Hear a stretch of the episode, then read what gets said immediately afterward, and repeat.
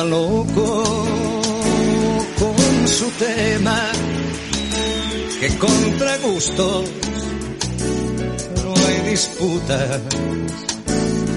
Cada loco con su tema, como bien decía el nano eh, Serrat en esta hermosa canción que escuchábamos. Llega el momento, ¿no? De este segmento en el cual nos permitimos hablar de eh, aquellos, aquellos factores, aquellos rasgos eh, menos relacionados con la política de esos personajes que tanto escuchamos hablar en los diarios, en la tele, en la radio, en las redes sociales. Bueno, en esta ocasión tengo muchísimas, muchísimas ganas de conocer un poquito más al célebre o tristemente célebre por eh, los recientes acontecimientos. Estamos hablando del rey Juan Carlos. Bahía, Bahía Luna, contame qué tenemos, qué me podés contar de este rey. A ver, a ver, vamos con eh, Juan Carlos I, exactamente en esta sección de los datos menos eh, relevantes, pero quizás más desconocidos de los personajes de la cultura y de la política. Eh, Juan Carlos I nació un 5 de enero, el mismo día que yo, por eso quizás lo estemos trayendo acá eh, a colación también cumplió esta semana. Nació le mandamos saludos, le mandamos saludos. Mandamos saludos. cumpleaños Carlos. Gracias.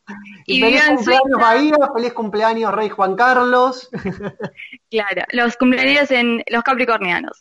Eh, a ver si te sentís reflejada, ¿no? En, el, en la personalidad de Juan Carlos. Vamos a ver, ¿eh?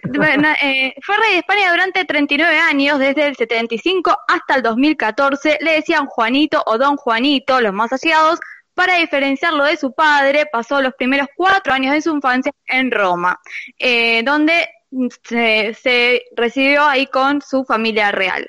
La realidad es que aprendió a hablar francés antes que español y lo cierto también es que sus padres viajaban bastante, por lo cual era su abuela quien lo cuidaba.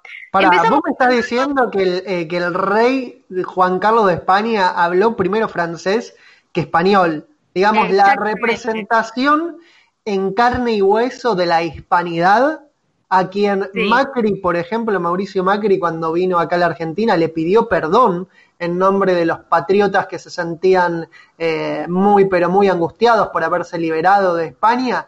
A ese rey, a ese rey que aprendió primero francés antes que español le pedimos perdón. Dios mío, bueno, sigamos, sigamos. Pero no solo esto, pero no solo esto, lean, sino que también, acá viene el dato eh, menos relevante, pero más desconocido, que es que solo se bañaba los jueves, ah, la producción no me deja ah, mentir, todos datos chequeados, eh, esto es, muy totalmente Eso es muy verdadera, claro, exactamente y su abuela lo visitaba en el colegio para capaz Que se ponía, capaz que se ponía un poquito de perfume, ¿no? Vamos a ser un poquito buenos con Juan Carlos, quizás eh, adoptó esa práctica de los franceses, por un lado, de no ser muy amigos de la ducha y por el otro, de eh, ponerse perfume, teléfono, saludos a Linadi, no está todo bien con los franceses. no sé, no vamos a, preguntarnos por qué razón se bañaba solo los jueves, pero bueno, la cuestión es que la abuela eh, lo visitaba ese día para bañarlo. No puso un pie en España sino hasta que tuvo 10 años y lo hizo solo para conocer a Franco. Sabemos que ah, tuvieron una relación muy especial y que la primera vez que se vieron, Franco lo recibió con mucho afecto, pero también lo regañó por distraído. Por distraído lo regañó Franco. Bueno, él quería conocerlo a Franco como quizás, no sé, un niño yo a los eh, 10 años, no sé, lo quería conocer a Juan Román Riquelme, ¿no? Digamos que va, por ahí la mano, la comparación. exactamente. Vamos con los gustos y disgustos. es conocido por todos y por todos que al ex rey le gustaba la caza y esta polémica afición con la que ha matado leones, elefantes y rinocerontes le ha costado caro. El hobby lo llevó a coleccionar armas artesanales consideradas por los coleccionistas como joyas, como un rifle de caza artesanal que tenía eh, que estaba cotizado en el mundo por millones de dólares y estaba decorado por eh, oro de 24 quilates y platino. Esta afición viene desde chiquito, parece que le pedía a los Reyes Magos justamente también, de acuerdo a la fecha, escopetas de aire comprimido, pistolas de balines y cuchillos de monte para limpiar las piezas cobradas. Hay que decir también que había reyes que se lo regalaban, ¿no? Porque no todos los niños le regalan aire pistolas de aire comprimido. digamos que esta, esta costumbre tiene como dos rasgos, ¿no? Por un lado, eh, esa opulencia eh, desmedida de salir a matar eh, porque sí, ¿no? Ese, ese, y por el otro lado también el desprecio eh, por la vida en general. A ver, bueno, yo soy vegetariano, quizás hablo un poquito desde la sangre, pero creo que hay, hubo un consenso generalizado de que esta práctica de parte del rey Juan Carlos creo que le costó muchísimo en la imagen de toda la sociedad, ¿no? Era una práctica polémica, es una práctica polémica. Bueno, y también le gustaba practicar esquí y velerismo. Y acá vamos con el tercer dato curioso, practicó judo y en vísperas de su boda estaba haciendo judo y se dislocó el hombro, tuvieron que llevarlo al hospital y ponerlo de nuevo en su lugar. ¿no? en su boda, porque tenía una infiltración, él afirmó que le fue bastante complicado bailar. Eh, otro dato es que cuando conoció a la reina Sofía, JC llevaba bigote, a ella no le gustó y se lo afeitó.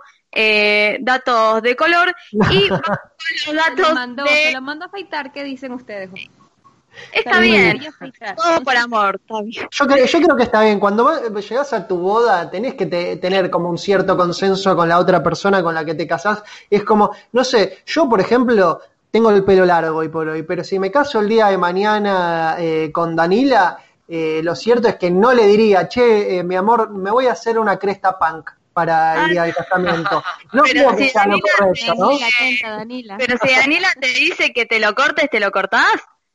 Eh, creo que no.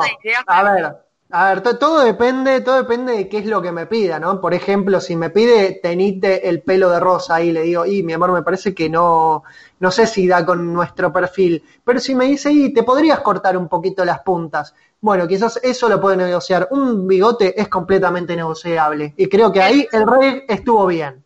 El bigote es negociable, exactamente. No le pidió nada descabellado, esto es una realidad. Bueno, vamos con esta subsección que se llama Comer como un rey, odia la piña y lo explica que es porque en Portugal era muy barata y se le todos los días, ahora prefiere las naranjas. Odio la piña, odio el ananá como acá se lo conoce. Eh, la verdad es que me está cayendo bastante bien el rey Juan Carlos en estos aspectos. No estamos hablando de los aspectos políticos. A ver, quizás por este odio hacia la piña le perdono el tema de la casa elefantes. Fuerte. Los años de despilfarro le han sofisticado el paladar, disfruta de eh, algunos platos que a ver si alguna vez los comieron, yo ni siquiera los conozco. Tiene debilidad por la comida vasca y entre sus favoritos están el centollo al horno, chuletas de buey, chipirones en salsa verde y merluza con cocochas. Eh, a ver, a ver el, eh, el, ibérico de la casa. A ver, Abraham, ¿conoces alguno de estos, de estos platos? Bueno, son, son platos maravillosos que aquí los encuentras en cualquier eh, lugar, ¿no? Como pincho. ¿En serio? Mira.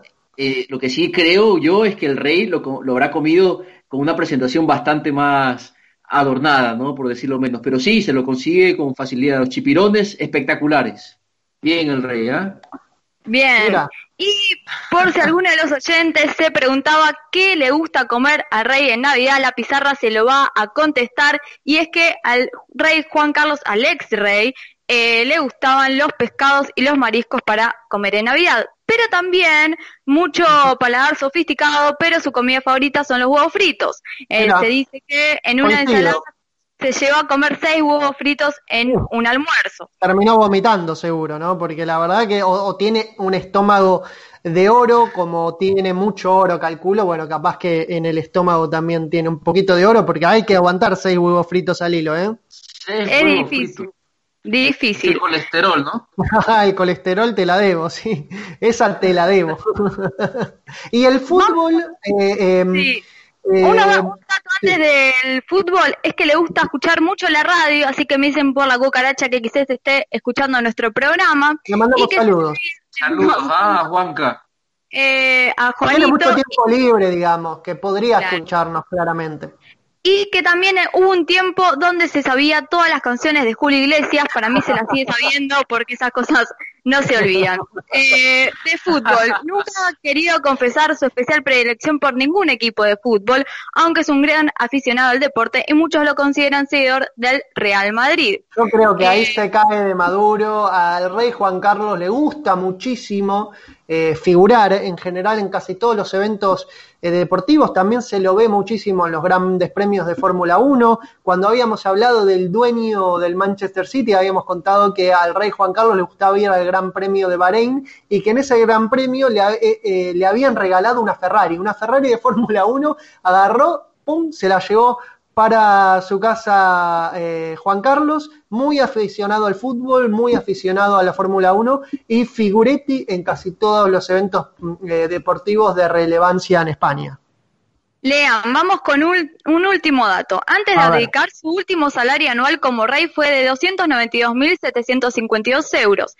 Estuvo hasta seis yates, una colección de veleros y también, como decís, muchos y muchos autos. Pero sin embargo, en el año 1979 se le acusó de robar la colección de obras de arte del ducado de Hernani y vender ilegalmente sus mejores piezas por miles de millones de pesetas, por lo cual una vez más decimos que este mito urbano de que el que es rico y no, no va a robar por eso está totalmente eh, desmitificado y Juan Carlos I también es eh, un claro ejemplo de ello. Bueno, como bien decías, un claro ejemplo de que si es rico, eh, no por ser rico no va a querer más, ¿no? lo cierto es que mucha gente que tiene muchísimo dinero, tiene muchísima ambición por tener mucho más y se ve que el rey Juan Carlos en este sentido eh, no es la excepción. Hasta aquí el cada loco con su tema del rey Juan Carlos. Seguimos en la pizarra.